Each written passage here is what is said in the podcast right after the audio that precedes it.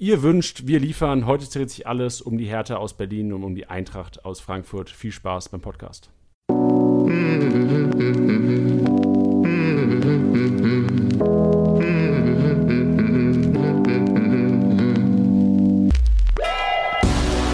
Spieltagssieger wie Sieger, der Kickbase Podcast.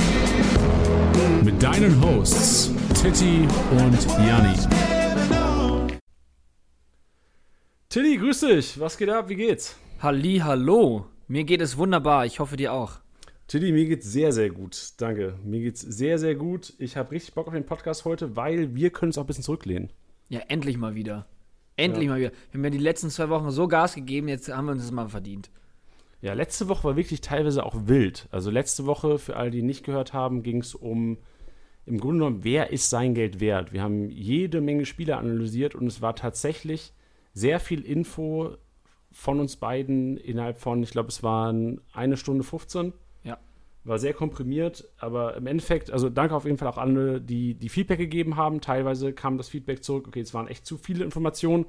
Können wir völlig nachvollziehen. Also es war wirklich. Ähm, War ja auch der Sinn, der, der war der Sinn der Geschichte. Genau, richtig. Und war da auch ein Zeitpunkt jetzt, wo halt viele Ligen gestartet sind, wo man einfach die Informationen raushauen musste. Ja, und wer, wer Bock hat, sich das nochmal reinzubrettern. Wir haben es ja angekündigt, deswegen machen wir das jetzt auch so. Wer sich das nochmal anhören möchte, der findet in der Podcast-Beschreibung einen Link zu der Folge. Uff. Ja, wir haben gesagt, wir machen das und jetzt machen wir das auch. Richtig, die Shownotes. Letztes Mal auch schon voll geballert worden, von daher heute auch wieder einiges in den Shownotes zu finden. Heute zum Podcast. Wir haben heute, wir haben ja schon gesagt, Teddy und ich, wir lehnen uns heute ein bisschen zurück. Wir haben heute Thema äh, Hertha BSC. Und ich korrigiere hier auch nochmal, ich habe letzten Podcast gesagt, Hertha BSC Berlin. Das ist ja völlig falsch. Na klar. Na klar, und das haben wir auch richtig. Wir hatten ähm, Montagabend kommt der Podcast ja immer raus und dann am Abend kamen schon einige Nachrichten rein. Ey, Janni, Hertha BSC Berlin, das B in BSC steht ja schon für Berlin. Ja. Und ich habe mir den Vielleicht haben Podcast dann, ja, ich habe mir den Podcast dann nochmal angehört und jedes Mal, wo ich gesagt habe, Hertha BSC Berlin, Pain in der Brust. Ja, aber ich finde es tatsächlich, also ich, ich verstehe es, dass die Hertha, ähm, dass die Hertha-Fans da auf die Barrikaden gehen, aber ich finde es persönlich jetzt nicht so schlimm. Ja, wir werden mal sehen, was Yannick gleich dazu sagt. Wenn er, wenn Yannick unser Hertha-Experte und äh, Marvin später dann unser Eintracht-Experte zur zweiten Halbzeit. Bevor wir aber zu unseren Gästen kommen und den beiden Vereinen, um die sich heute der Podcast dreht, wollen wir wieder ein bisschen Tradition hier reinbringen. Wir haben ja letzte oder letzten Saison wöchentlich am Montags immer die Learnings vom Wochenende besprochen, Tiddy. Und ähm, weil wir auch beide Fa Fans sind von Vereinen, die traditionell sehr betucht sind, halten wir Tradition für sehr wichtig und wollen das wieder einführen. Ähm, gerade im Hinblick auf die neue Saison, wo es auch wieder so sein wird. Und es gab ja schon einige Testspiele. Es gab oft, es gab Trainingsspiele, es gab Champions League-Spiele, es gab Euroleague-Spiele und wir wollen jetzt schon Learnings aus diesen ziehen in Bezug auf Kickbase. Ja, und ich muss, ich muss dir ein ganz großes Lob aussprechen, weil du vor einigen Wochen schon eine gewagte These, eigentlich äh, wirklich schon seit Monaten eigentlich, eine, eine These in den Raum geschmissen hast, was Borussia Dortmund betrifft. Ähm, und jetzt musst du das auch verkünden, finde ich. Weil was hat Dortmund im Test gegen Alltag gemacht? Defensiv? Viererkette, was ist Ja! los, Alter? Seit Wochen. Und ich habe mich ja auch, ich habe wieder ein bisschen zurückgerudert vor zwei Wochen, muss ich zugeben, weil ich gedacht habe, okay, ich habe mich vielleicht ein bisschen weit aus dem Fenster gelehnt. Der Zug ist abgefahren. Ich hoffe, ihr habt es nicht gehört, das vor zwei Wochen, sondern Liga das vor vier Wochen, weil es war eine Viererkette. Ich habe mich erinnert an dieses Favre-Interview letzten Winter, wo er gesagt hat, alle Top-Teams spielen mit Viererkette. Irgendwann will ich das auch. Und es sieht so aus, als gäbe es tatsächlich eine Chance zur Viererkette. Ja, haben sie sowohl in der ersten als auch in der zweiten Halbzeit sogar gespielt. Ja, wir reden hier vom, also wer es nicht mitbekommen hat, äh, Dortmund hat getestet. Es war ein Testspiel jetzt letzte Woche. Und ähm, ich glaube, es ist 5, wie ist es ausgegangen? 5-0? Äh, ich- 6-0 gegen Alltag. Ah, 6-0 war es tatsächlich. Und äh, beide Halbzeiten mit Viererkette gespielt. Deswegen auch so ein bisschen Return of the Nico Schulz. Unser Learning. Ja, hast du auch schon so ein bisschen. Das weiß ich gar nicht, ob du das on-air gemacht hast, aber ähm, einen kleinen Einblick. Also, Janni hat mir schon öfters mal gesagt: Ey, Nico Schulz, Nico Schulz, Obacht. Ja, hat er recht. Ja, das Problem natürlich, es gibt immer noch Rafael Guerrero. Und selbst mit der Viererkette könnte Rafael Guerrero, obwohl er auch mal offensiv eingesetzt werden kann, natürlich auch links hinten spielen. Ja. Ähm, von daher ist jetzt nicht gesagt, wenn wir sagen, ey, Nico Schulz ist einer, dass er auf jeden Fall spielen wird. Aber es gibt einfach eine höhere Chance, dass Nico Schulz auch mal auf dem Platz steht ähm, oder beziehungsweise dass Rafael Guerrero und Nico Schulz einfach mal zusammen auf dem Platz stehen mit Viererkette. Ja. Als wenn es traditionell wie letztes Jahr durchgängig eigentlich oder zu, was weiß ich, 80 Prozent mit Fünferkette oder beziehungsweise Dreierkette gespielt wurde. Ja, grundsätzlich war es ja auch ganz spannend, dass sich die K abgezeichnet hat, sowohl in der ersten als auch in der zweiten Halbzeit. Man muss jetzt dazu auch immer sagen, wir haben ähm, bei, bei, diesen ganzen Testspielen muss man auch immer ein bisschen vorsichtig sein. Ne? Also Janni und ich haben uns da auch manche angeschaut und ähm, auch manche zusammen die Highlights geschaut und da waren wir dann auch so, oh, geiler Pass von dem und wow, wie er den gespielt hat. So, Dortmund hat gegen Alltag gespielt und ist bewusst ein Testspiel. Ähm, das darf man jetzt meiner Meinung nach noch nicht äh, auf die Goldwaage legen. Aber ich fand es spannend, dass Dortmund in beiden Halbzeiten, also es gab einen Blockwechsel, also beide Mannschaften einmal komplett gewechselt. Ähm, und sie haben beide Male äh, wie, wie beschreibt man es dann? 4-2-3-1? Ist es dann 4-2-3-1? Nennt man es 4-2-1? Ach, scheiß drauf. 4, man sagt 2, jetzt 3, einfach 1, so: genau, Viererkette, zwei Sechser, ein Zehner, ein Linksaußen, ein Rechtsaußen, ein Stürmer. So. Ähm, haben sie beide Male gespielt. Bei, am Anfang mit, ähm, jetzt lass mich nicht lügen, mit Jude Bellingham und, wer war noch auf der 6? Äh, Bellingham und Delaney waren es. Genau. Und äh, ich muss sagen, Bellingham, ohne davor viel von ihm gesehen zu haben und auch ein bisschen Respekt vor diesem Transfer gehabt zu haben, hat er mich wirklich überrascht. Also ähm, geiles Pressing gespielt, war oft zu sehen, ähm, geile Übersicht gehabt und hat, er, hat sich da gefühlt, also wie gesagt, nicht auf die Goldwaage legen, aber gefühlt schon eigentlich geil eingefügt, hatte ich das Gefühl. Also es hat, ging schon alles in einem Guss, muss ich sagen. Ja, es war vor allem auch überraschend, so für das Alter und das erste, erste Testspiel einen neuen Verein, super ins System gepasst.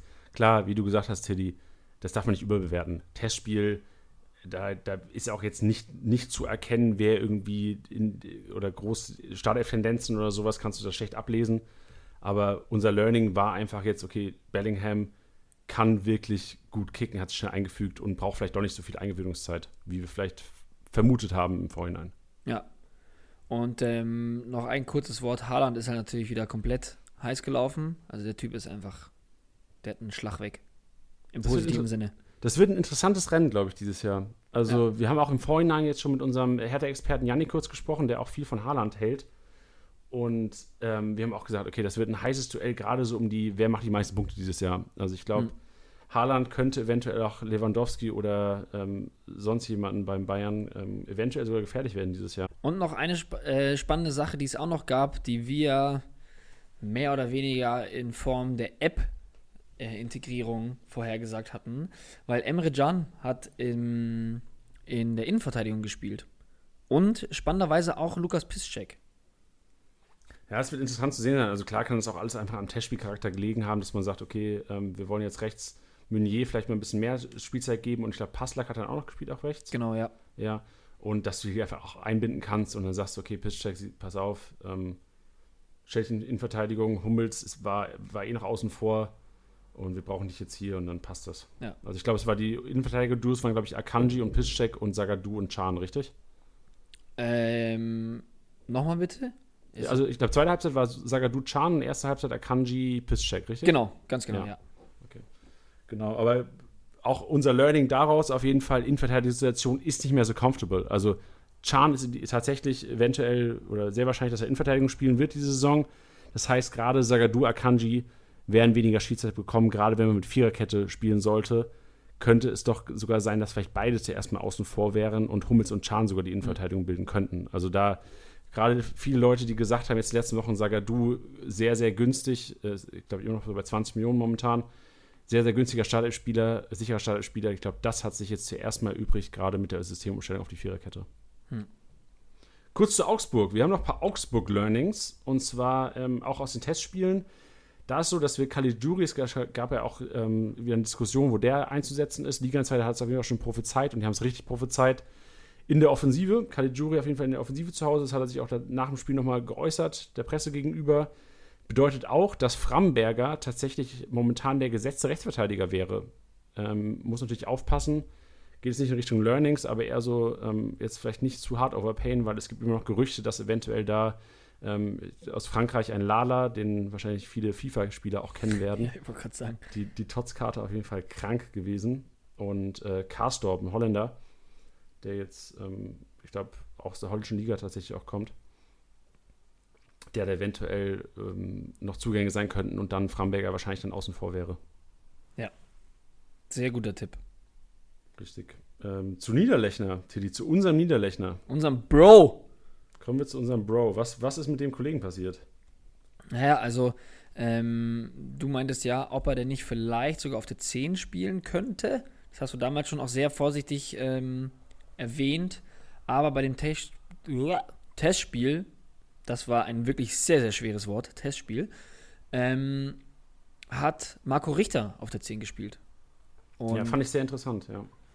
Ja, finde ich auch, wenn man sich dann ähm, die Flügel dann eben anschaut, so ein bisschen, ja, was wir auch gesagt hatten, Caligiuri, Vargas, Richter auf der 10, macht einfach Sinn. Niederlechner dann im Sturm. Ja. Ja, also ganz kurz noch zu Karstorp, der kommt vom AS Rom. Da will ich gerade schon mal korrigieren, nicht, dass ich das nächste Woche noch wieder gerade rücken muss, so wie Hertha BSC Berlin. Ähm, und ja, also die, die Hoffnung war bei mir einfach, dass man vielleicht auch Finn Bogerson und Niederlechner zusammen in der Startelf sehen konnte im, im Herrlich-System. Aber die Hoffnung, dass Niederlechner auf die 10 ging, hat sich jetzt im Testspiel oder im ersten Testspiel erstmal nicht bestätigt. Aber mhm. da auf jeden Fall nochmal Auge drauf. Und ähm, auf jeden Fall auch super interessant, falls Richter auf der 10 gesetzt sein sollte oder dann eine Chance bekommt, wie der Zweikampf Niederlechner gegen Finn Burgerson aussehen sollte, wenn Finn Burgerson fit bleibt. Ja. Ja. Hannes Wolf, Tilly, und das, äh, wir haben kurz vor dem Podcast darüber gesprochen. Du hast gesagt, ich will den immer so hypen. Ja, wahrscheinlich will ich das sogar. Nicht, nicht, weil er in meinem Team ist oder weil ich ihn momentan besitze, aber ich halte tatsächlich sehr, sehr viel von ihm. Und er hat es auch im Test auch schon bewiesen, auch ein Learning daraus. Hannes Wolf unter Rose vielleicht wirklich ein Kandidat, der diese Saison den Durchbruch schaffen könnte. Finde ich spannend. Es bleibt abzuwarten. Es bleibt abzuwarten. Richtig. Und sonst, Learnings aus der Champions League können wir vielleicht ziehen. Also Leipzig auf jeden Fall ähm, Kampel krank. Wirklich, wir hatten am Donnerstag ja auch, letzte Woche Donnerstag hatten wir den Post, wo wir die Leute gefragt haben vorm Leipzig-Spiel, Freunde, ähm, was denkt ihr über den Kollegen? Und der hat wirklich Leistung gebracht. Klar muss man aufpassen jetzt nach so einem Spiel. Ich glaube, Tilly, du hast es auch gesagt, man kommt in die Versuchung, sich wieder alle Leipziger zuzulegen. Ja, ja ähm, ich möchte neben Kampel auch noch einen Namen in den Raum schmeißen, nämlich Upa Meccano. Junge, Tacklings. War, war in Ordnung, was er da abgerissen hat. Ja, also zu Recht, glaube ich, Man of the Match geworden auch in dem Duell. Ja. Und ähm, wenn der so weiter, also ist halt auch für Kickbase geil, wenn du siehst, dass der einfach in Offensivaktionen so stark mit eingebunden ist, immer wieder nach vorne geht, viele Pässe spielt und so der zentrale Anker ist und gerade im Ballbesitzspiel in der gegnerischen Hälfte steht, ist das für Kickbase so wichtig. Und da auch das Learning, Leipzig Innenverteidiger, Uwe Meccano, ist sein Geld wert, auch wenn er inzwischen schon relativ teuer ist. Gut, jetzt gucken wir mal, wer sein Geld bei der Hertha wert ist. Wir, oh ähm, ja. Und jetzt, Tilly, unsere Arbeit ist im Grunde auch getan. Eigentlich mal können wir Feierabend machen und sagen, okay, Yannick, pass auf, die nächste halbe Stunde gehört dir, sprich mal ein bisschen über die Hertha. Yannick, ähm, wir können auch mal reinholen. Äh, Yannick, herzlich willkommen wieder. Du warst ja schon mal Gast bei uns im Kickbase-Podcast. Jo, vielen Dank und schön wieder da zu sein habe auf jeden Fall Bock. Hat auch ein bisschen länger gedauert natürlich jetzt, ne? aber war ja auch sehr viel Unruhe hier in der Hauptstadt so im letzten Jahr und vielleicht gar nicht so verkehrt, mal eine Pause eingelegt zu haben. ja, wenn, wenn wir dich hier zu Klinsmann-Zeiten reingeholt hätten, das hätte ja auch noch, noch mehr Unruhe gegeben im Verein. Ja, ja, vielleicht. Nein, aber also grundsätzlich war es natürlich ein bisschen unglücklich, weil vieles von dem äh, von dem Forecast für die Saison natürlich voll nach hinten losgegangen ist, weil halt so viel komische Sachen passiert sind, aber naja, zumindest mit ein paar Spielern hatte ich recht. Da bin ich noch ganz happy drüber. Ja, sind wir mal gespannt, wie das jetzt ähm, oder wie wir in ein paar Wochen oder ein paar Monaten über den Podcast heute über deinen, deinen Vortrag, über deine Startelf-Prognose denken werden. Gut, ähm, ja, zuerst mal, wir wollen ja einfach anfangs vielleicht so ein bisschen Credibility aufbauen. Warum bist du STSB-Hertha-Experte? Was qualifiziert dich? Also qualifiziert hast eigentlich du mich. Ja, also, Schieb das nicht auf mich hier, Janik. Nein, also ich kann, die Anekdote ist eigentlich ganz, ganz lustig. Also ähm, ich bin auf dich gestoßen durch den Podcast natürlich, weil du irgendwann mal auch mich erwähnt hattest unter meinem Usernamen äh, im Liga Insider äh, Thread, weil du viele ja, oder meine Kommentare irgendwie ganz hilfreich fandest und äh, daraufhin ja, kamen wir irgendwie zusammen und so bin ich irgendwie in die ganze Geschichte reingerutscht. ähm, aber grundsätzlich Hertha Experte an sich kommt wahrscheinlich eher daher, dass ich halt, seit ich denken kann, einfach ja, mit dem Verein in Verbindung bin. Also Klassiker als Kind damals äh, mit Papa auf der Schulter ins Stadion gegangen, damals noch ohne Dach im Olympiastadion.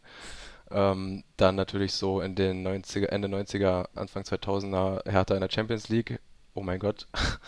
ja, also das war natürlich krass damals, so Guardiola, Figo, Kluivert im Stadion zu haben.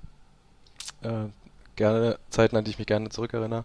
Dann natürlich so ne, Marcelinho, die Ära, die natürlich jetzt Krank. ein bisschen zurückkommt äh, mit Kunja, wo ich echt happy drüber bin.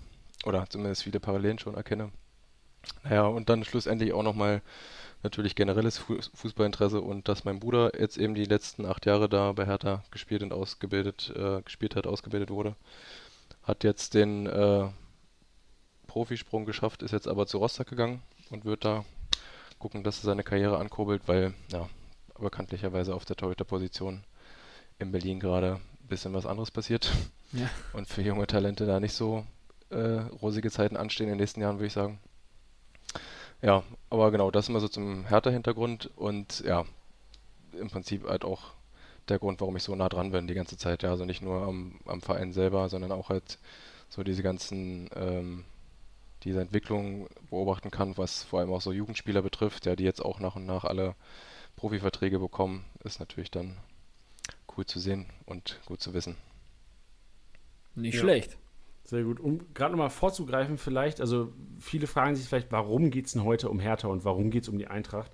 Ähm, es war zum einen so, dass natürlich ihr euch auch gewünscht, gewünscht habt, wie wir es auch schon im Intro erwähnt hatten, kurz, aber zum anderen sind es halt beides Vereine, die jetzt dieses Jahr nicht international spielen, dadurch ähm, eventuell eine sehr oder fast sicher man von derselben Startelf ausgehen könnte. Kommt natürlich auch immer auf die Trainer an, auf die Rotation. Aber ähm, so eine Schonung würde es jetzt wahrscheinlich bei der Hertha und bei der Frankfurt selten geben, bei der Frankfurt, bei Frankfurt selten geben dieses Jahr. Von daher gerade für Kickbase sehr relevante Teams einfach. Und deswegen ähm, auch der Grund, einfach mal für Verständnis aller Hörer da draußen, warum wir heute hier mit Yannick und später dann mit Marvin zusammensitzen.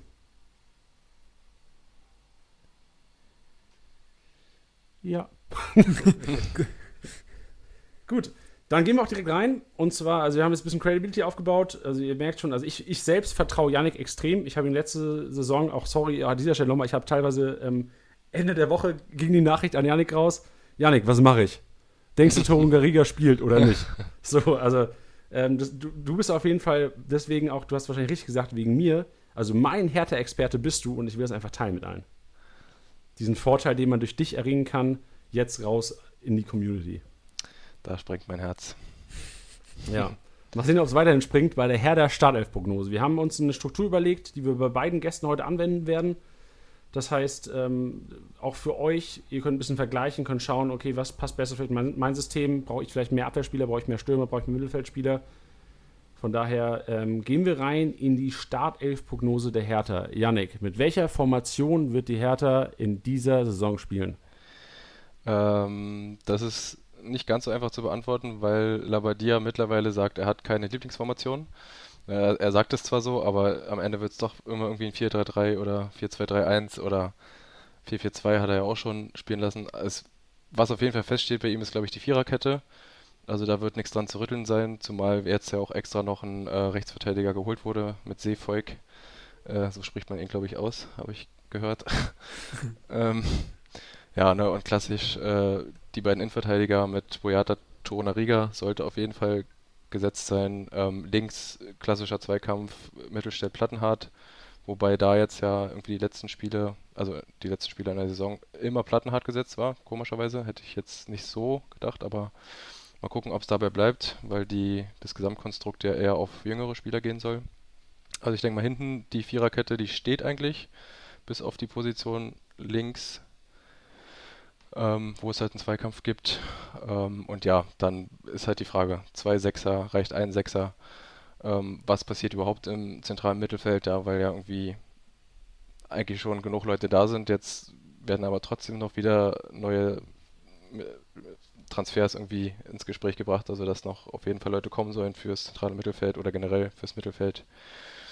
Ähm, da würde ich sagen, wird auf jeden Fall ein heißer Zweikampf oder Mehrkampf in dem Sinne äh, zwischen äh, Stark, Askasiba, Meier für die 6.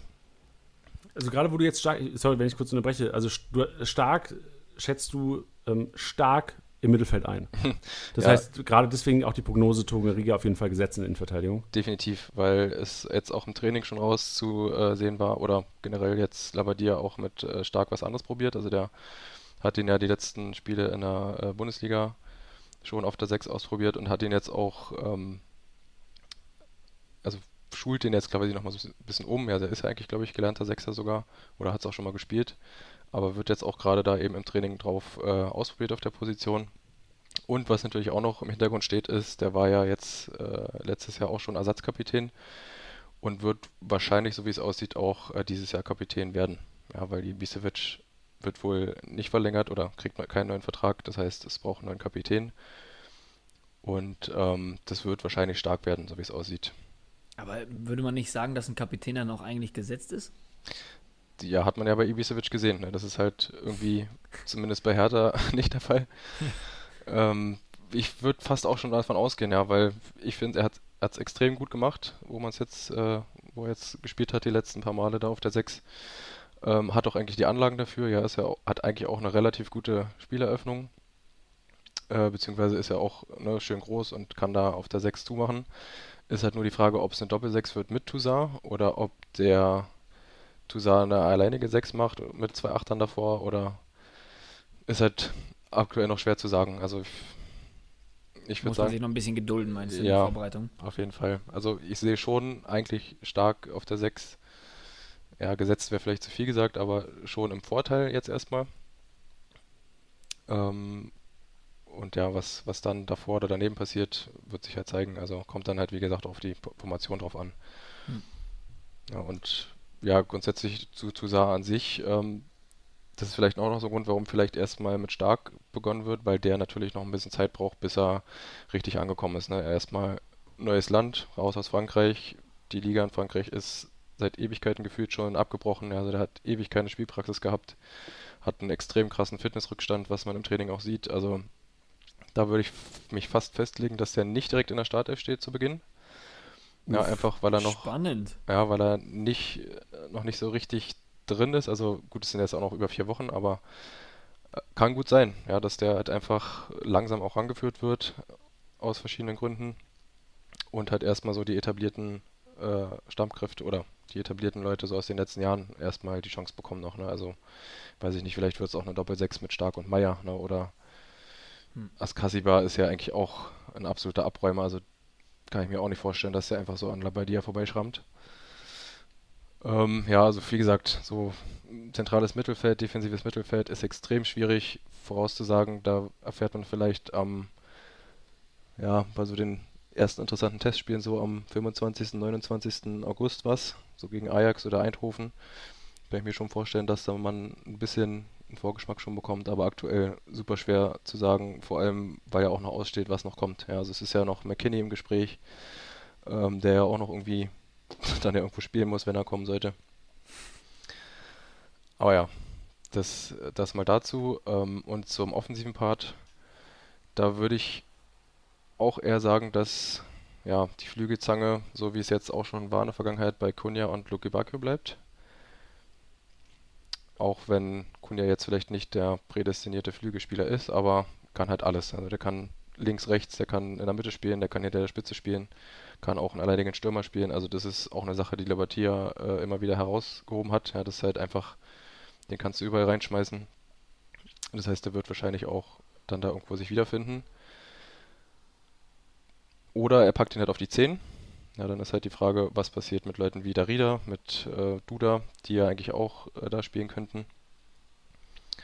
Und was passiert vor allem mit so Leuten wie Del Rosun, ja, der eigentlich äh, hundertprozentig auch jemand für die Startelf wäre, aber natürlich auch super unkonstant war die letzten Jahre, auch wenn er immer wieder zeigen konnte, dass er es extrem drauf hat. Ich träume immer noch von Paderborn. Letztes Jahr, das ja. Hattest du ihn da aufgestellt? Ja. Boah. Ja. Das war natürlich der Shit. Ähm, ja, aber wie gesagt, das ist halt das Problem bei ihm, dass er einfach zu unkonstant ist und immer wieder zurückgeworfen wird durch ähm, Verletzungen und was natürlich dann auch vielleicht ein Grund ist, warum man sich noch für einen weiteren Flügelspieler umschaut gerade. Ja, also dass man halt weiß, okay, man hat zwar den Russen in der Hand, aber was ist mit dem? Ja, was ist, wenn der wieder ausfällt und wenn der keine gute Form hat, dann hast du halt keinen eigentlich, ne? also der auf dem Level wieder spielen kann. Das heißt, ähm, den sehe ich so ein bisschen hinten dran, auch wenn es mir wehtut und ich es gerne hypen würde. Aber äh, würde ich mich noch zurückhalten. Es sei denn, wie gesagt, es gibt irgendwie ein 4-2-3-1, links der Rose und rechts Luke Bacchio, vorne Piontek, dahinter Kunja. Das wäre so mein Traum. Also das wäre ich extrem stark. Es sei denn, es kommt noch jemand wie äh, Schoboschlei, zum Beispiel, der auch noch im Gespräch war. Der Wer? ist halt Schoboschlei. Kennst nicht, Tilly? Der Wer Muschler. ist- Das ist ist ähm, aus Salzburg kommt der. Ah. Ist ein, äh, ja, also extrem talentiert auch, finde ich. Ist halt so ein, ein Ungar, auch relativ bullig und hat sich auf jeden Fall in äh, Österreich einen Namen gemacht. Okay. Das, das riecht schon wieder nach einem Job für Create Football. Ja. Allerdings. Ja. Ähm, du hast jetzt auch schon von Duda und Darida gesprochen. Wenn wir jetzt da, wenn du, du hast ja, du gehst davon aus, dass Kunja weiter nach der Außen spielt, oder die Wahrscheinlichkeit ist relativ groß. Wen siehst du da vorne? Weil das ist ja auch eine, eine heiß diskutierte äh, Personalie momentan, ob da Darida weiterhin äh, spielen soll oder jetzt Duda, nachdem er ausgeliehen wurde, ja auch nicht so viel Spielzeit bekommen im Ausland. Ähm, wer hat da die Nase vorne momentan? Also ich würde fast sagen, dass ähm, Darida halt so diese sichere Stütze ist. ne? Also wenn, wenn Labadia auf Safe gehen will, dann spielt er mit Darida. Wenn er halt mal was ausprobieren will, ja, und sich äh, denkt, hey, jetzt schmeiße ich mal Duda rein, der hat halt noch so ein paar Facetten, die können noch mal den Unterschied ausmachen, dann geht er mit Duda. Aber es hat dann auch immer die Frage, was, wie, welche Grundformation wie er gespielt wird, ja. Ich wollte gerade sagen, weil, weil Darida und Duda spielen ja nicht eins zu eins die gleiche Position, Nee. oder? Ja gut, also Darida hat tatsächlich auch früher, glaube ich, in Tschechien auch viel auf der 10 gespielt. Also ist auch eigentlich eher so ein Ballverteiler und Vorbereiter äh, von Grund auf. Aber ja, jetzt bei Hertha in den letzten Jahren auch eher nicht mehr so eingesetzt. Also ja auch eher so ein Achter oder teilweise auch Sechser gewesen. Aber ja, wird, wird spannend. Also ich, äh, wie gesagt, glaube fast ein bisschen daran, dass er Kunja so als den Kreativen vorne drin lässt, Ja. der so Richt Richtung Zehner geht und vielleicht auf den Flügeln noch was macht. Also wie gesagt, was mit Darida und Duda passiert, die würde ich erstmal hinten anstellen. Okay, also Darida momentan, äh, gerade in der letzten Saison einer gewesen, den du dir einfach hingestellt hast und du wusstest, okay, der spielt, der punktet, der Ja. verteilt die Bälle, viel am Ball, Mhm. guter Kickbase-Punkter. Jetzt ein bisschen die Finger von lassen. Ja, also gerade jetzt, wo man ähm, ja wirklich so viel Überangebot im Mittelfeld hat, ja, und eigentlich auch viel offensive Qualität da hat, die man reinpacken kann. Ich weiß nicht, ob er nächstes Jahr noch so krass gesetzt wäre, ja, auch wenn er halt so eine krasse Bank ist, die einfach, auf den du dich immer verlassen kannst, der immer bringt, der immer Rennt. äh, rennt ohne Ende. Ja, also ist halt eigentlich extrem wichtig gewesen fürs Spiel äh, bislang, wenn er gut drauf war. Kann schon sein, dass Labadia auf den auch nicht verzichten will, ja, dass er einfach weiß, das ist eine wichtige Achse in, im, im Spiel und der muss drin sein, ja, dann wüsste ich aber nicht, wer dafür rausgeht. Ja, das wird halt noch auf jeden Fall spannend. Äh, Übrigens, äh, was wir noch gar nicht besprochen haben, welche Position, ich glaube zwar trotzdem, dass es klar sein wird, aber der Torhüter, also klar, Schwolo ist gekommen, alle sind der Meinung, klar ist er gesetzt. Mhm. Ich wollte es nur gesagt haben, dass wir den noch nicht angesprochen haben. Also ich glaube, Brezen musste sagen, dass es einen Kon Konkurrenzkampf gibt, ja, einfach um jetzt Jahrstein nicht in die Depression zu schicken. Aber äh, t- auf gar keinen Fall wird da ein Spiel Jahrstein machen. Also gerade mit dem Hintergrund, dass sie ja immer wieder gesagt haben, sie wollen jetzt einen Torwart haben, der auch Fußball spielen kann und da ist Schwolo einfach um Längen voraus. Also da alleine was das betrifft ähm, und generell was auch so Konstanz betrifft in den letzten Jahren, also da ist einfach Schwolo gerade in der Bundesliga echt eine Marke gewesen und äh, ja, gerade Jahrstein so in den letzten ein, zwei Jahren immer wieder mit Wacklern und einfach auch nicht mehr der Jüngste. Ich glaube nicht dran. Also kann sein, dass man ihm einen netten Abgang machen will und ihn vielleicht noch im, im Pokal einsetzt oder so, aber äh, ganz klar die Nummer eins sehe ich auch Schwolo. Ich wollte es nur abgehakt haben. Ja. Gut, ähm, ich glaube, vorne drin kann man auch fast abhaken, oder Yannick? Ist, Ja. ist, ist Piontek klar gesetzt vorne drin? Ja, es sei denn, ähm, es kommt halt noch irgendwie so jemand wie Schick, ja, der gerade irgendwie noch im Gespräch ist. Und Hertha auf jeden Fall die Mittel hätte, ihn zu holen. Weiß ich jetzt, äh, schwer zu sagen, wie viel da jetzt wirklich dran ist, ja, ob das äh, Sinn macht. Fakt ist, dass er auf jeden Fall eigentlich in die Bundesliga zurück will. Fakt ist, dass Rom ihn auf jeden Fall verkaufen will. Keine Ahnung, wer da noch dazwischen funkt. Ja, vielleicht ähm, geht er auch woanders hin, aber auf jeden Fall war er schon im Gespräch, weil man definitiv auch für Piontek einen äh, Backup haben will, der ihn auch unter Druck setzt. Ja, weil das ist jetzt zum Beispiel nicht so ein, so ein ja, Lewandowski, mit dem du auch Fußball spielen kannst. Ja, ist zwar als nächster Lewandowski, ge Lewandowski gehypt in Polen, aber der ist halt einfach so ein schnörkelloser Stürmer. Also der kann halt äh, die Bälle reindrücken, wie er lustig ist, aber mit dem kannst du keine geilen Passstaffetten spielen und mal schnell irgendwie mit einem Doppelpass in den Strafraum kommen. Also zumindest ist das, was ich jetzt so beobachtet habe und was auch, glaube ich, intern so geredet wird. Ähm, das heißt, es bräuchte vielleicht noch einen Stürmer, der so ein bisschen technisch versierter ist, aber halt auch auf jeden Fall jemand, der den unter Druck setzen kann. Ne, weil, oder beziehungsweise definitiv auch noch einen zweiten Stürmer, der der dann in Frage kommen würde, weil die äh, Jungschen, so wie ein Kankam, Redan, das sind halt äh, super Talente, die werden sicher auch ihre Chance bekommen, aber als richtigen äh, Mittelstürmer-Backup, glaube ich, ist es noch zu früh. Also ich muss sagen, ähm, schick als Backup zu haben, wäre schon krank Luxus. Also wirklich. Ja, oder dann halt 4-4-2. Ne, das hat er ja in, in Wolfsburg mit ähm, Ginczek und äh, wie hieß er? Weghorst? Weghorst. Weghorst. Hat er das auch schon öfter mal gemacht? Kann ich mir auch vorstellen. Ja, also, dass er dann, äh, dann 4-4-2 spielt mit äh, einer Doppelspitze und dahinter irgendwie eine Raute oder sowas. Wäre auch eine Variante. Dann hat wahrscheinlich Luke Bacchio das Nachsehen, oder? Ja.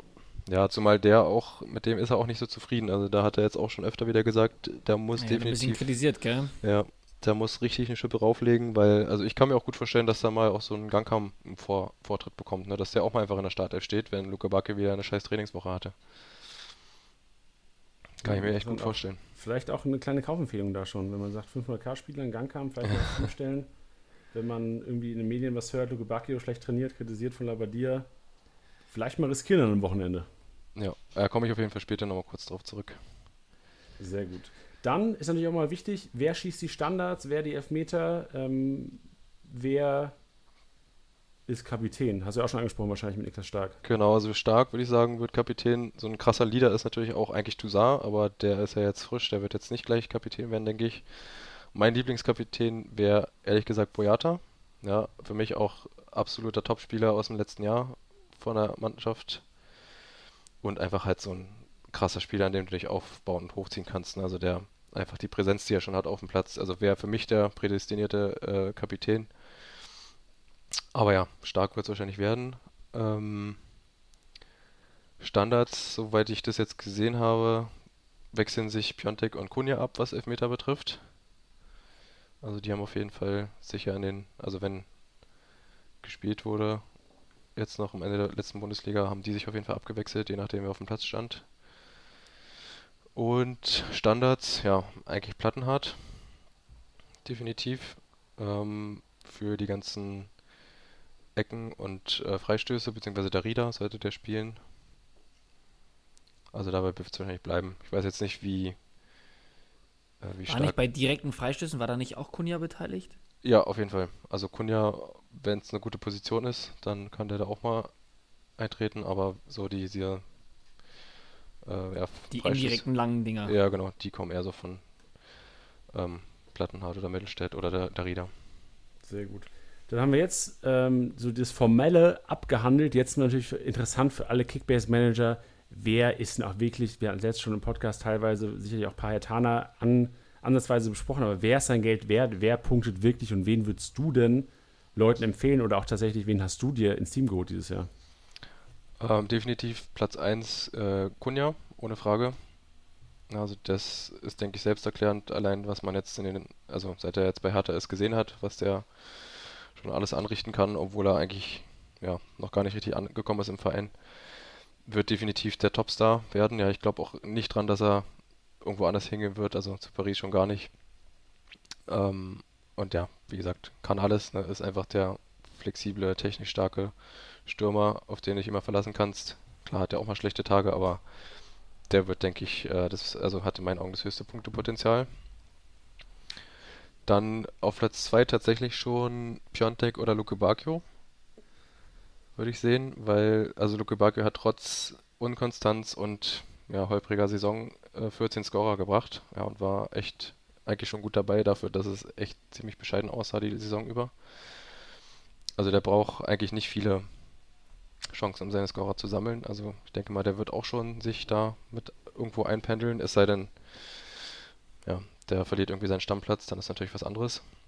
Und Piontek, denke ich mal, der ist jetzt, der wird langsam ankommen. Ja, der hat ja zum Ende der letzten Saison schon äh, einen ordentlichen Sprung nach vorne gemacht. Ähm, braucht halt ein bisschen Eingewöhnungszeit, aber dem traue ich auf jeden Fall auch einiges zu, weil wenn der schöne Bälle serviert bekommt, der drückt die halt rüber. Das siehst du, sieht man im Training, der ist halt einfach ein eiskalter Stürmer, der die Dinger macht. Wie gesagt, wird nicht so der oberkrasse Fußballer, aber halt, denke mal, der wird schon einiges einnetzen, wenn da was kommt von außen. Dann gehe ich davon aus, dass die Innenverteidigung ziemlich stabil sein wird wieder. Also gab es ja das ein oder andere zu Null letztes Jahr. Das heißt, Boyata, Torona, Riga traue ich einiges zu an zu Null Bonus und äh, gewonnenen Zweikämpfen. Beziehungsweise beide sind ja auch relativ torgefährlich. Also Boyata, glaube ich, mit, was hatte der letztes Jahr? Fünf Scorer? Also, ich glaube, was war ja, das? Vier Tore, ja. ein Assist. Ja. Toruna Riga auch nicht schlecht, ne, als gelernter Stürmer. Muss man dazu auch wissen. Dann haben wir ähm, abschließend zum Interview noch eine kleine Rubrik vorbereitet, die wir dir als auch Marvin, unserem Eintracht-Experten, stellen werden. Und zwar ähm, ist natürlich einfach immer auch natürlich die Hertana zu hypen, aber es ist natürlich auch immer wichtig zu sehen oder gerade in Relation zu sehen zu anderen Spielern. Und von daher ähm, haben wir ein paar Duelle vorbereitet und wir werden dich als auch Marvin später befragen zu den Duellen und sind einfach mal gespannt, was was die Hertaner oder dann später die Eintracht-Spieler im Vergleich zu anderen ähm, oder zu Spielern des anderen Vereins einfach wert sind für dich oder wie du dich als Kickbase-Manager auch entscheiden würdest. Mhm. Ähm, das erste Duell, was wir rausgesucht haben, wäre tatsächlich Boyata gegen Hinteregger. Wen hättest du lieber in deinem Kickbase-Team? Ehrlich gesagt 50-50. Nee, ah, gibt's nicht. nicht. Nee, nee. Du musst hier einen klaren Call machen. Also dann würde ich trotzdem erstmal damit anfangen, dass ja noch aussteht, ob Hinteregger bleibt oder nee, nicht. Nee, nee, nee, so geht das nicht. Du musst heute eine Entscheidung treffen, das ist das Spiel.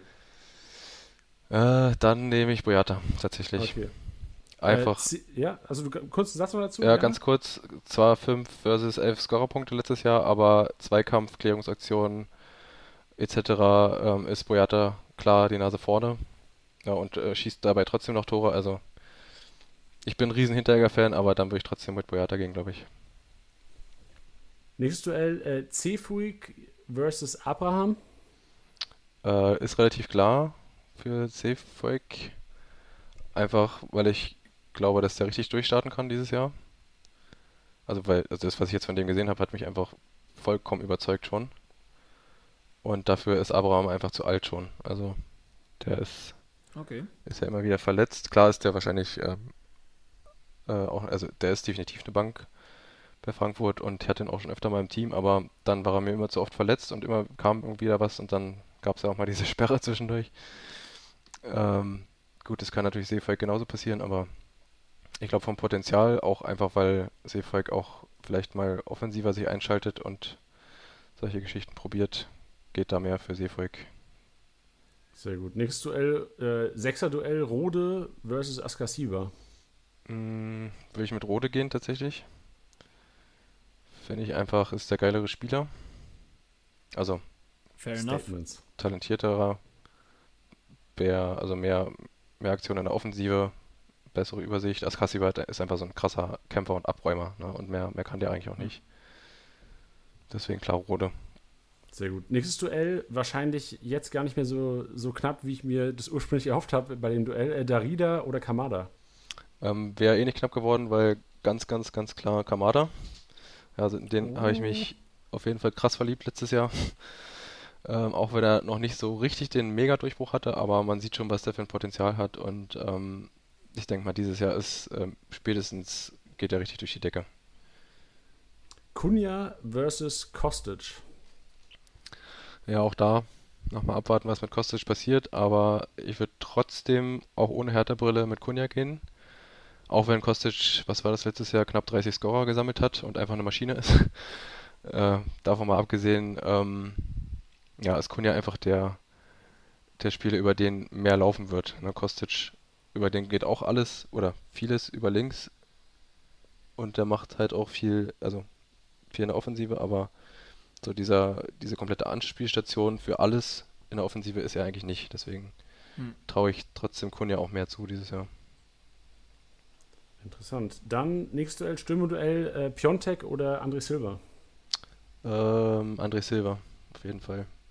Ist ähnlich wie mit ähm, Kamada, weil ich einfach, ähm, ja, Silva auch mega gut finde. Ist ja auch so ein krasses Talent. Halt einfach auch so ein richtig, richtig geile Technik. Ich erinnere mich noch ungern an das äh, 1 zu 4 im letzten Jahr mit der Hacke. Ähm, ja, aber halt, ne, Piontek ist halt wie gesagt so ein ja, einfach so ein klassischer Stürmer, der halt aber auch eigentlich nicht mehr kann, als den Ball reinpacken. Und Kun, äh, Kun, ja sag ich schon, Silver ist halt schon so ein äh, kompletterer Stürmer, ja, der macht ja auch Kopfballtore, der ist technisch stark, der hat ein gutes Auge, ist auch so eine Anspielstation, findet immer gute Lösungen und wird definitiv äh, seinen 21 Scorer toppen nächstes Jahr, würde ich sagen. Uff. Uff. Statement. Letztes Duell, Trapp oder Schwolo? Uff. Ja, ich weiß, 50-50 geht nicht. Ich finde es trotzdem sehr ausgeglichen. Beides, äh, beide sehr, also finde beide fußballerisch stark. Auch auf der Linie nehmen die sich, glaube ich, nicht viel. Ähm, ich weiß, dass Schwole auf jeden Fall letztes Jahr, glaube ich, Platz 1 belegt hatten, was Paraden betrifft und abgewehrte Schüsse auch relativ weit vorne war. Also Punktepotenzial jetzt für Kickbase eher ein bisschen mehr bei Schwolo, einfach weil er mehr fängt. Und ja, zum anderen halt auch nochmal so ein bisschen, weil ich glaube, dass die Innenverteidigung bei Hertha ein bisschen stabiler sein wird als bei der Eintracht, wenn man sich so die letzten, also die Entwicklung aus den letzten Spielen so angeguckt hat. Gerade was jetzt so, ähm, ja, also Boyata und Turin im Zusammenspiel hat halt extrem gut funktioniert und ich glaube, die werden da weniger zulassen. Das heißt auch mehr zu Null Bonus bei Hertha. Schwolo ist noch beidfüßig. Ja, insgesamt vielleicht auch ein bisschen im Vorteil, weil er noch ein bisschen jünger ist und einfach noch jetzt so voll im, im besten Torwartalter ist. Aber keine Frage, Trapp äh, würde ich äh, ohne Zweifel auch mitgehen. Also würde ich mir in, in, in jeder Liga auch ins Tor stellen, mhm. wenn ich könnte. Okay, also knappe Kiste, aber knapp ja. für Schwolo, ja. dein, dein Call. Ja. Perfekt. Yannick, ähm, danke dir für alles, was du gerade von dir gegeben hast. Waren mega Tipps dabei. Ich habe mir auch ein paar Sachen rausgeschrieben. Tilly, ich hoffe, du nicht so viel. Ich bin so still, weil ich die ganze Zeit hier schon mit meiner Scoutliste am Basteln bin. scheiße, scheiße. Das ist nicht gut. Unsere Office-Liga hat er gestartet jetzt heute. Das ist nichts. Ja, in Gangkam ist er schon drauf, ne? Habe ich gehört. Auf der Scouting-Liste? Ja. Also auf meiner auf jeden Fall. Ich hoffe auf Tillys nicht, aber jetzt wahrscheinlich endgültig. Also Entschuldigung mal, jeder U21-Spieler ist bei mir auf der Liste. So, Tilly hat auch so einen eigenen Filter in der App. Ja, den habe ich mir extra programmieren lassen. Richtig. Da steht dann äh, Titty, Titty Prospect. Perfekt. Ja, Janik, ähm, also wie gesagt, vielen, vielen Dank für deine Expertise und ähm, was wir gar nicht erwähnt hatten, du zockst ja tatsächlich in sechs Ligen auch. Also viel viel Spaß mit den sechs dabei. dieses Jahr. genau. Ja, bin mal gespannt. Sind auf jeden Fall viele lustige Ligen dabei wieder dieses Jahr. Kommen wir zu Frankfurt, kommen wir zu unserem Eintracht-Experten, zum STSB Eintracht-Experten Marvin. Grüß dich, Marvin. Ja, servus. Erstmal an die Zuschauer, Zuhörer und an euch. Zuschauer ist geil. äh, ja, erstmal kurz zu mir. Also bin schon gefühlt lebenslang Eintracht-Fan. Habe jetzt seit, ich meine, zwei oder drei Jahren eine Dauerkarte ja, seitdem eigentlich bei so gut wie jedem Heimspiel, Euroleague dabei, auswärts in Mailand und in Rom gewesen, beim Pokalsieg natürlich dabei, was bisher mit das beste Erlebnis war. Nicht schlecht. Und ja, also das ist so mein Bezug zur Eintracht. Dann kurz zu Kickbase, also spielen wir jetzt seit zwei Jahren, wobei das letzte Jahr eher das intensivere war. Da waren wir eine 13-Mann-Liga, eine gemischte Truppe, ein paar vom Fußball, die wiederum auch zwei, drei Kumpels dabei hatten, von zwei Kumpels sind noch die Freundinnen dabei und vom einen der Papa. Also, Ach, wie gesagt, Mix. bunt durchgemischt alles. Und äh, ja, macht auf jeden Fall übertrieben Bock. Dadurch wird natürlich auch das Bundesliga gucken wesentlich spannender. Da guckt man auch mal gerne ein Freitagabendspiel oder Sonntagsspiel, was man sonst nicht geguckt hätte. Und letztes Jahr lief sogar ganz erfolgreich. Also wurde ich zweiter Platz. Uff, nicht schlecht. Wie viel, wie viel, wie viel Abstand? Ah, zu viel. Das ist auch kleiner Oh. Fun Fact. Und zwar der, der gewonnen hat, der ist erst, ich glaube, zwei Wochen später als der Rest eingestiegen Was? und konnte sich dann halt die dicken Fische schnappen, wo die anderen kein Geld mehr hatten. Ah, Das heißt, er hat sich zum Beispiel Lever unter Marktwert geholt, wobei wir jetzt auch schon neue Regeln aufgestellt haben, dass wir keine Transfers mehr unter Marktwert machen wollen. 48-Stunden-Regel, also dass man einen Spieler halten muss, wenn man holt erstmal. Und maximal zwei aus einem Verein, weil der, der gewonnen hat, hatte auch zum Beispiel Lever, Knapri, äh, Sancho, Haaland und die ganzen dicken Karäter, sag ich mal. was Also, bisher jetzt auch immer nur zwei von den genannten Vereinen wären. Das stimmt. äh, Es passiert wieder. Ja, Entschuldigung. Entschuldigung. Ja, lief auf jeden Fall nicht so optimal für den Rest der Liga, aber der zweite bis vierte Platz war bis zum letzten Spieltag spannend. Ja, aber ja, wie geil. gesagt, macht Wird es Laune. schwer, wird's schwer für dich, nur zwei Spieler der Eintracht im Team zu haben? Äh, dieses Jahr glaube ich eher nicht, aber da Oh. kommen wir ja noch zu. Geil. Spoiler Alert. Es wurden auch einige Fehlentscheidungen getroffen jetzt in der Liga. Zum Beispiel habe ich vor dem ersten Spieltag Sabitzer verkauft. Der hat dann direkt mal 400 Punkte rausgehauen am ersten Spieltag. Ja, das Da ging schmerzt. schon mal gut los. Ich glaube, das ging Anatol auch so, oder? War nicht Anatol auch einer der äh, Kickbase-Gründer Anatol, dass, der das, den, den verkauft hat irgendwie äh, am Freitag vor Aufstellungsabgabe? Ja, kann gut sein. Anatol trifft, wenn es gute Entscheidungen sind, ist es nur Glück. Und wenn er schlechte trifft, dann war es vorhersehbar. Die gute Entscheidung trifft er für die App. Ja, Die macht, macht er nicht in, die, in der App. Das langt uns. Das ist Ja. für uns das Wichtigste. Genau. Gut, Marvin, dann gehen wir doch direkt zur, zur Startelf der Eintracht. Wir haben ähm, gerade mit dem Hertha-Experten ähm, sind wir es auch angegangen. Wir gehen einfach mal Position für Position durch, beziehungsweise ähm, Tor, Abwehr, Mittelfeld, Sturm. Brauchen wir überhaupt über, den Torposi über die Torposition reden? Ich denke nicht. Also Hütter hat ja auch schon gemeint, dass er Trapp die Nummer 1 zugesichert hat und dass er davon ausgeht, dass er bleibt, weil ja auch mal ein paar Gerüchte waren. Aber von daher gehe ich mal fest von aus, dass Trapp bleiben wird und die feste Nummer 1 sein wird. glaube ich, äh, nebenbei so mal auch. Also da wüsste ich jetzt nicht, was da jetzt noch dazwischen kommen sollte. Sehr gut. Dann wird es in der Abwehr auf jeden Fall schon ein bisschen ähm, interessanter, vor allem auch mit welchem System wird die Eintracht spielen. Wird es eine Dreierkette geben, wird es eine Viererkette geben? Äh, Ich würde tatsächlich eher zur Dreierkette gehen, wie sie auch in der Euroleague jetzt gespielt haben. Aber Viererkette auch möglich. Also ich denke mal, beide Systeme sind möglich, je nachdem, gegen wen gespielt wird. Aber ich würde sagen, dass die Dreierkette zum einen etwas offensiver vielleicht ist. Und äh, ja, zu der würde ich eher tendieren, mit einer Doppelspitze dann vorne. Aber da kommen wir gleich zu. Hat sich ja doch mehr oder weniger auch einfach bewährt in den letzten Jahren bei Frankfurt, oder nicht? Ja, gerade mit Kostic auf der linken Seite, Ja. sofern er bleibt, kommen wir bestimmt auch noch dazu. Für den ist ja die Position wie gemacht, gerade weil er auch gefühlt 90 Minuten lang durchrennt und sowohl defensiv als auch offensiv da die Meter macht. Ja. Gab es letzte Saison so eine Phase, wo die Eintracht tatsächlich, also es, es, es lief super und dann irgendwann lief es gar nicht mehr mit Dreierkette und dann umgestellt auf Viererkette, auf einmal lief es wieder. Ja, das war, glaube ich, zur Winterpause dann, also zur Rückrunde, wo dann auch ein Dicker ins Team kam als Linksverteidiger. Ja. Aber Aber- das denkst du, hätte- hat wenig Perspektive. Also die Dreierkette ist schon wahrscheinlicher. Ich gehe von aus. Also wie gesagt, ich denke mal, beides ist möglich, aber ich würde Stand jetzt noch eher zur Dreierkette gehen, wie in der. Euroleague. Jetzt ist natürlich wichtig, wer, wer spielt in der Innenverteidigung? Wer sind die, wer sind auch wichtig, wer die zwei Gesetzten wären, wenn mit Viererkette gespielt wird? Äh, Also in der Dreierkette sehe ich noch Abraham rechts hinten praktisch in der Dreierkette. Zentral Hinteregger und ein Dicker. Also ich gehe mal von aus, dass Hinteregger so oder so gesetzt ist, wenn er bleibt. Also ich hoffe, dass er bleibt. Hütte hat ja auch schon gemeint, dass auch ein Spieler ist, der locker in der Champions League mitspielen könnte. Und sofern er fit ist, wird er da 100% gesetzt sein. Ein Dicker kann ich mir auch nicht vorstellen, dass er jetzt noch rausrotiert, gerade weil er so ein junger, talentierter ist. Klar, Hasebe auch noch da mit seiner Erfahrung, aber gerade wenn wir schon mal so einen Jungen in den Reihen haben, der so ein Talent hat, waren ja auch schon Wechselgerüchte, dann würde ich auch sagen, dass man ihn spielen lassen muss.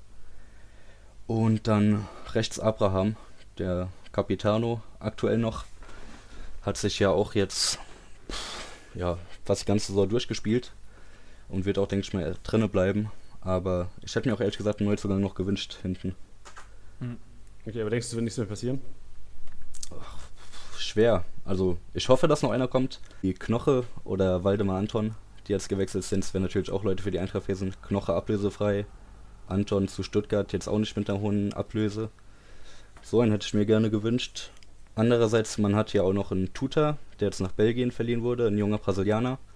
Hat dort auch, ich glaube, ab dem 16. Spieltag alle Spiele durchgespielt und ein Tor erzielt, also auf jeden Fall Spielpraxis gesammelt. Das ist einer, den würde ich mir da hinten für Abraham dann als Nachkommen, sag ich mal, wünschen, aber das wird, denke ich, noch seine Zeit brauchen. Gibt es eine Chance, dass Touré vielleicht da spielen könnte auf der Abraham-Position? Äh, Touré würde ich mir ehrlich gesagt eher in einer Viererkette vorstellen als Rechtsverteidiger. Aber klar, in der Dreierkette könnte er theoretisch auch rein, aber vielleicht einen Ticken zu offensiv. Also, schwer, ja. Also wäre auf jeden Fall eine Option. Okay, aber ich glaube da, dass man von einem Abraham, der sich da eigentlich ganz gut gesettelt hat, ähm, ganz gut gesettelt hat. Das klingt jetzt, als würde der jetzt erst eine Saison da spielen. Aber ihr wisst, was ich meine, der sich da auf jeden Fall bewährt und eine recht sichere Bank ist. Ich glaube nicht, dass man dann den Touré, den man, wo sich so ein bisschen rauskristallisiert hat, dass man ihn dann, dann doch lieber irgendwie auf, auf dieser Rechtsaußenposition äh, spielen lassen wollen würde. Ähm, dass man dann Abraham rauskickt, um dann Touré spielen zu lassen, das glaube ich ehrlich gesagt nicht.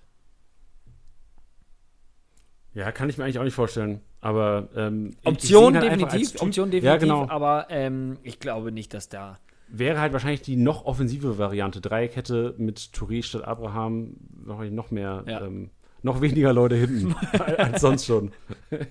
Macht genau. das Scheuntor auf.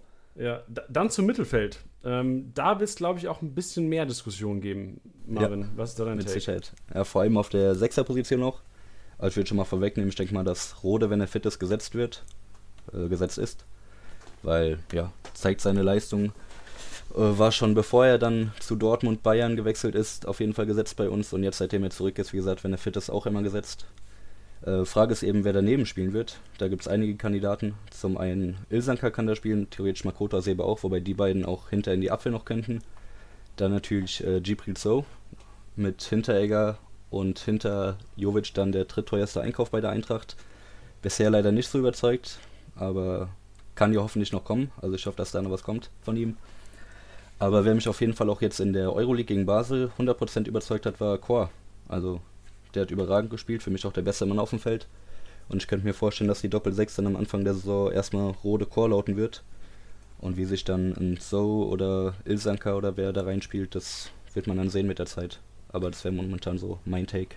Ich habe vor allem auch bei Ilsanka so das Gefühl, dass der sich mit seiner, also mit seiner Rolle da auch dann zufrieden ist. Also ist jetzt auch kein Spieler, wo ich das Gefühl habe, ähm, ja, der jetzt noch mit 31 meint, jetzt da irgendwelche Startelf ähm, Positionen fordern zu müssen oder den Anspruch hat, wirklich Stamm zu spielen. Ähm, vor allem, wenn man bei Frankfurt auch letztes Jahr gesehen hat, dass der ja immer mal wieder reingeschmissen wurde, ähm, fand ich auch in Ordnung, oder nicht? Also ich hatte jetzt nicht das Gefühl, dass es einer ist, der jetzt nochmal angreifen will, sondern ich glaube eher, dass er sich vielleicht ähm, mit dieser Backup-Position auch einfach zufrieden gibt. Das ist dann der Edeljoker mit seinem Doppelpack. Ja. Ah. ey, das war ein kranker Spieltag. Boah, ich ey, erinnere mich noch, letzte Saison ein Assist, den er gespielt hat, so einen enormen Steckpass. Irre war der.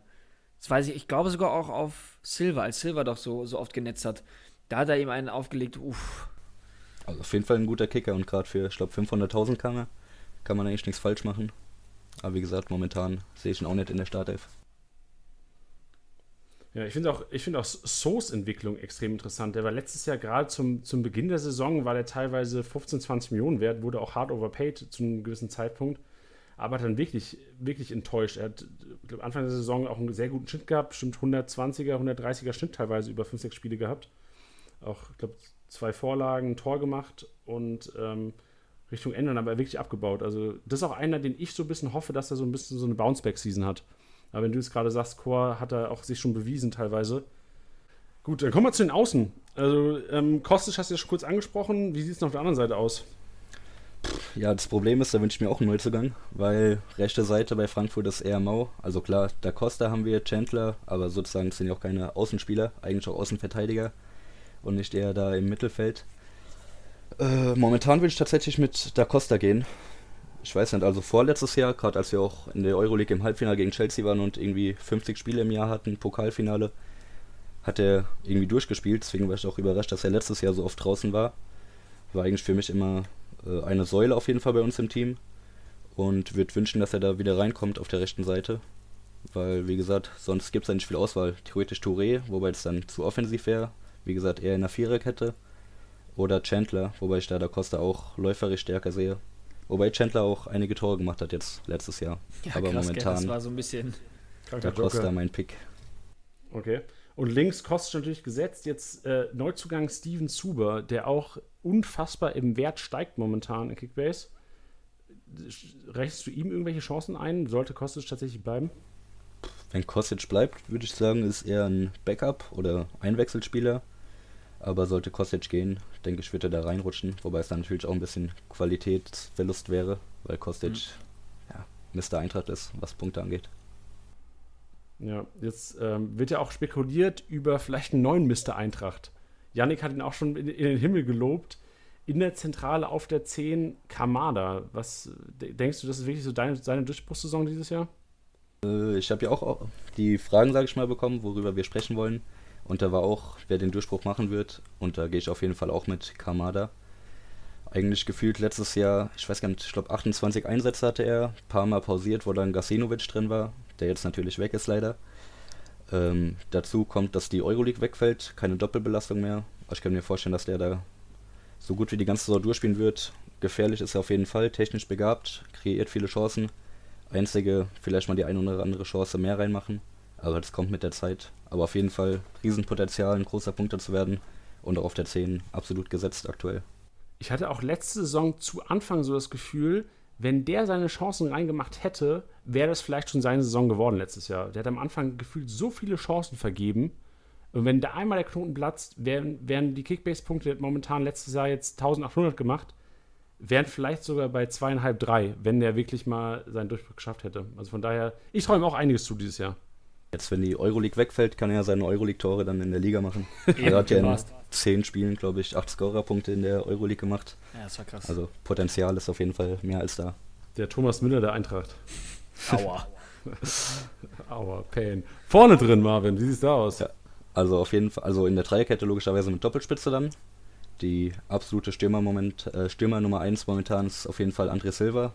Seit der Corona-Pause natürlich mehr als on fire. Und nebendran war jetzt in der Euroleague zwar Dost, aber ich würde auf jeden Fall mit Paciencia gehen. Gerade einmal die Portugal-Connection vorne und dann Paciencia im Gegensatz zu Dost auf jeden Fall dribbelstärker, geht öfter mal ins 1 gegen 1, wendiger, schneller, Kopfballstark sind beide. Dost ist einer, der vielleicht den Ball ein bisschen besser halten kann, aber Paciencia sehe ich wie gesagt vor Dost aktuell. Dost auch ein bisschen verletzungsanfälliger. Und ja, gespannt bin ich auch auf den Neuzugang aus Holland, Ragnar Ache, der ist U21-Nationalspieler. Also in die Startelf wird er, denke ich, erstmal noch nicht kommen, aber vielleicht an ein oder anderen Joker-Einsatz, wo er sich mal beweisen kann. Also ist vielleicht auch einer, der Potenzial mitbringt. Ist natürlich auch immer interessant für Kickbase-User, wer schießt die Standards, wer, wer ist Kapitän, wer schießt die Elfmeter, auch immer sehr wichtig. Marvin, was ist da dein Eindruck? So, Kapitän, wenn er spielt, denke ich mal Abraham. Elfmeter sollte eine Sache von André Silva sein, hat ja auch schon den einen oder anderen geschossen. Ich glaube, bisher auch jeden verwandelt, den er geschossen hat, auch wenn es nicht allzu viele waren. Äh, kurze Freistöße, aktuell würde ich sagen noch Kostic, sofern er bleibt. Und Ecken würde ich auch auf Kostic tendieren, wobei zum Beispiel Rode ja auch schon, ich glaube, zwei Ecken mit einer Torvorlage dann getreten hat. Ich denke mal, das sind so die Standardschützen. Was aber natürlich auch äh, sein könnte, wenn die Eintracht öfter mal kurze Ecken spielt, dass Kamada dann kurz angespielt wird und die dann reinschlägt, nicht direkt vom Eckpunkt, sondern aus dem Spiel heraus. Gehen wir zur nächsten Rubrik. Wir wollen natürlich wissen, du hast gesagt, klar, Kamada Durchstarter. Hast du noch andere Spieler, die eventuell ein bisschen ähm, ausbrechen könnten, was Punkteanbeute ausgeht dieses Jahr? Punkteausbeute? Wenn Paciencia spielt, was ich hoffe, dann er auf jeden Fall. Ich meine, er kostet aktuell, ich glaube, nur 6, irgendwas bei Kickbase und war auch schon mal bei knapp 30 Millionen. Also da ist auf jeden Fall was möglich. Kamada logischerweise haben wir schon besprochen. Äh, da Costa, wenn er gesetzt ist, ist auf jeden Fall Punktepotenzial da. Kostet aktuell auch nur knapp 7 bis 8 Millionen, war auch schon mal auf 26. Und Spieler, die vielleicht jetzt aktuell nicht in der Startelf sind, aber sich mit der Zeit ein paar Punkte erspielen könnten, wäre auch ein Barkok. Ich meine, die Leihe jetzt nach Düsseldorf war nicht unbedingt sehr erfolgreich, weil er auch viel verletzt war und wenig gespielt hat.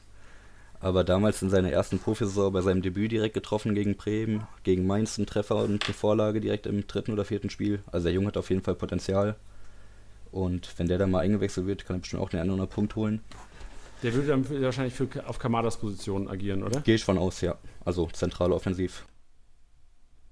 Interessant. Vielleicht auch ein interessanter 500k-Spieler, falls man am Anfang kein Geld hat, den man sich einfach mal reinholt, der auch sehr wahrscheinlich mal eingewechselt wird, die ersten Spiele.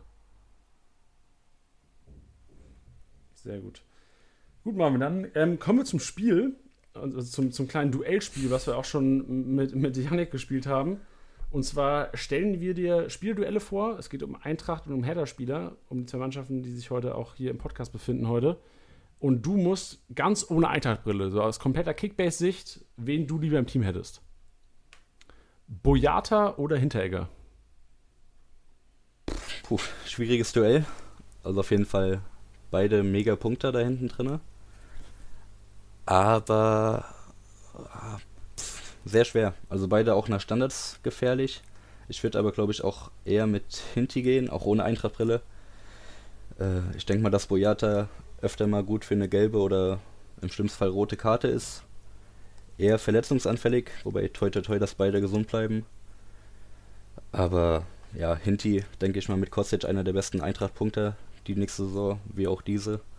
Und da geht nichts dran vorbei. Also da würde ich sogar eher mit Hinti gehen. Wobei Boyata auch extrem gut ist. Den hatte ich auch letztes Jahr in Kickbase. Hat mir einen einen oder anderen Punkt beschert.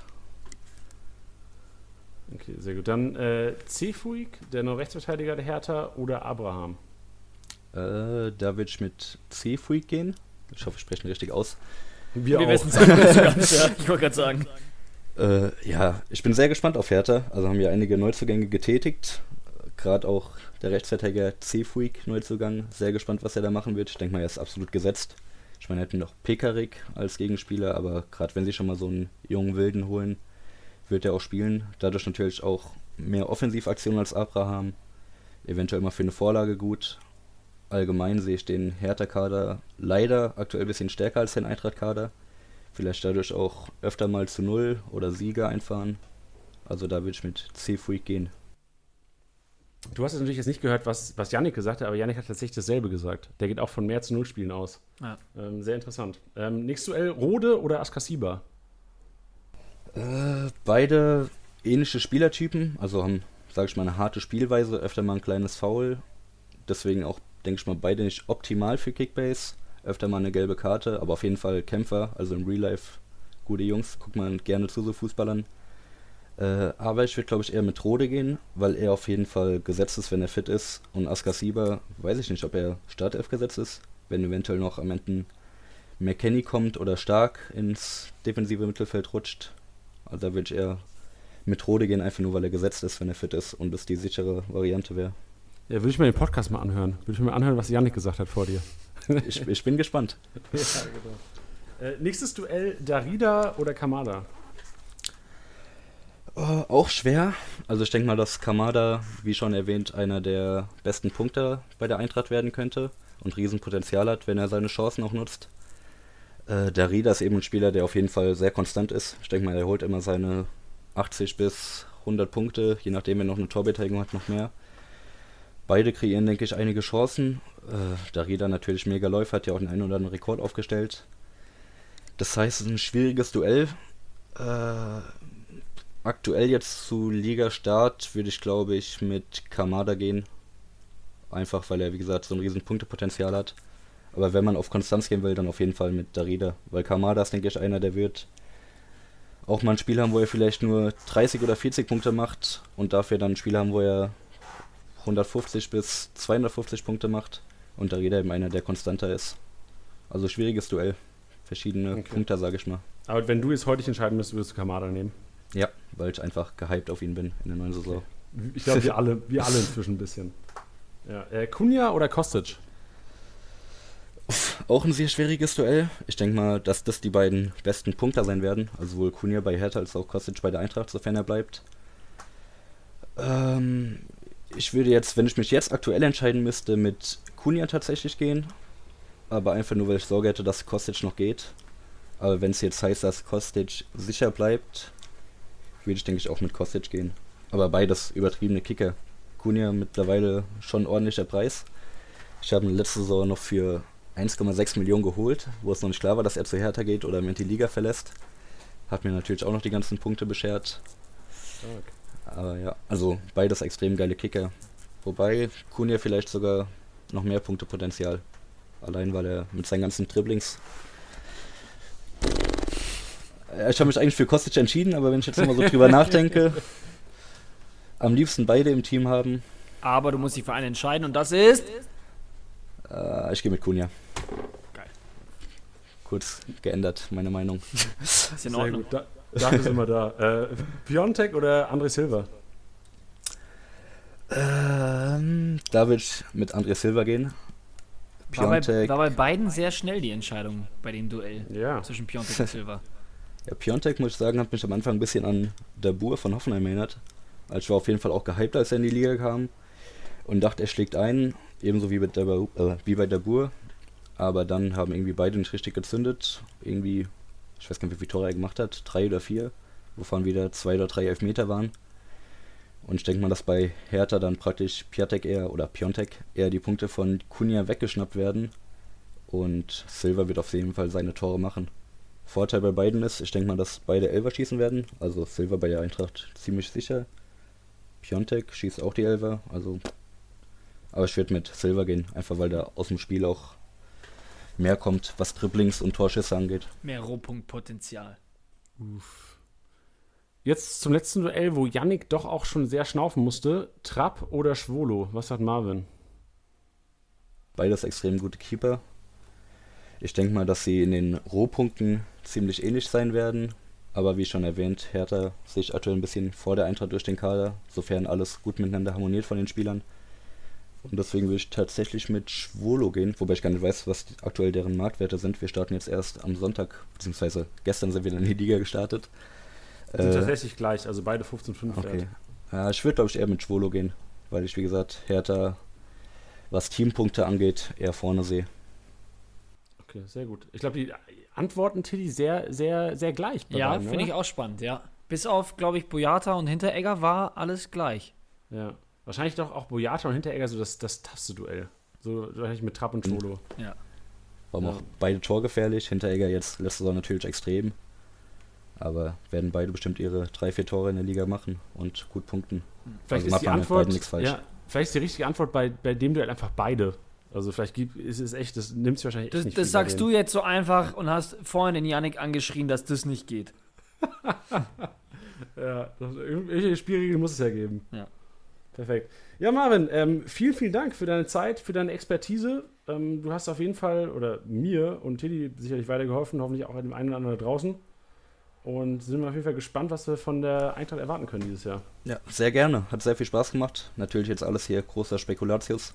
Erstmal abwarten, was noch für Transfers getätigt werden, wer noch geht, wer kommt. Aber das denke ich mal so aktuell Stand der Dinge, den wir durchgesprochen haben. Letzte Frage an dich. Packt Eintracht wieder äh, internationales Geschäft nächstes Jahr?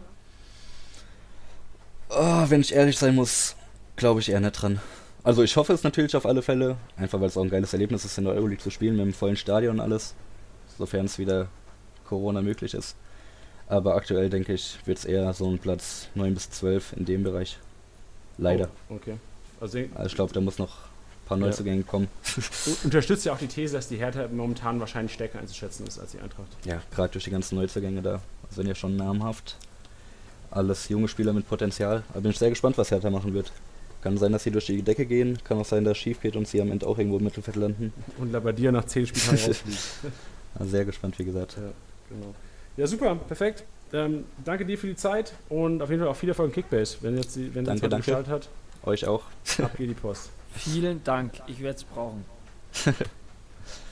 Macht's gut. Ciao, Perfekt. vielen Dank. Ciao, ja, ciao. Marvin, danke dir. Hau rein. So, das war's mal wieder. Wir haben einiges gelernt über Hertha BSC, einiges gelernt über Eintracht Frankfurt. Danke auch hier nochmal an die Experten. Haben mega geholfen, mega unterstützt und ich denke weiterhin einfach zwei Teams, die extrem interessant sind, einfach aufgrund der nicht vorhandenen Doppelbelastung dieses Jahr. Wir haben eine fast sichere Startelf. Die gilt es natürlich jetzt ähm, rauszufinden. Da haben wir heute einen ersten Schritt gemacht. Und werde meine Scouting-Liste auf jeden Fall nochmal neu sortieren müssen nach dem Podcast. Ja, geht mir genauso. Ich habe es währenddessen schon so ein bisschen gemacht. Ich habe aber auch äh, viele, viele Schandtaten von der Scout-Liste rausgeschmissen. Ähm, ja, bei uns beginnt ja jetzt auch so die heiße Phase. Und ja, es ist ja, es ist ja auch immer dann ein harter Kampf um den ersten Platz bei uns. Also wir spielen in einer sehr, sehr kompetitiven Liga. Deswegen, aus dem Grund, haben wir uns für die nächsten Tagen, Tage und Wochen ähm, natürlich viele Themen für den Podcast überlegt. Und Janni wollte die eine Folge ernsthaft, wie werde ich Meister nennen. Da hatte ich ein bisschen Angst vor, Janni. Aber wir geben euch eine gute Strategie für den Beginn. Wir geben euch Tipps zum Geldmachen.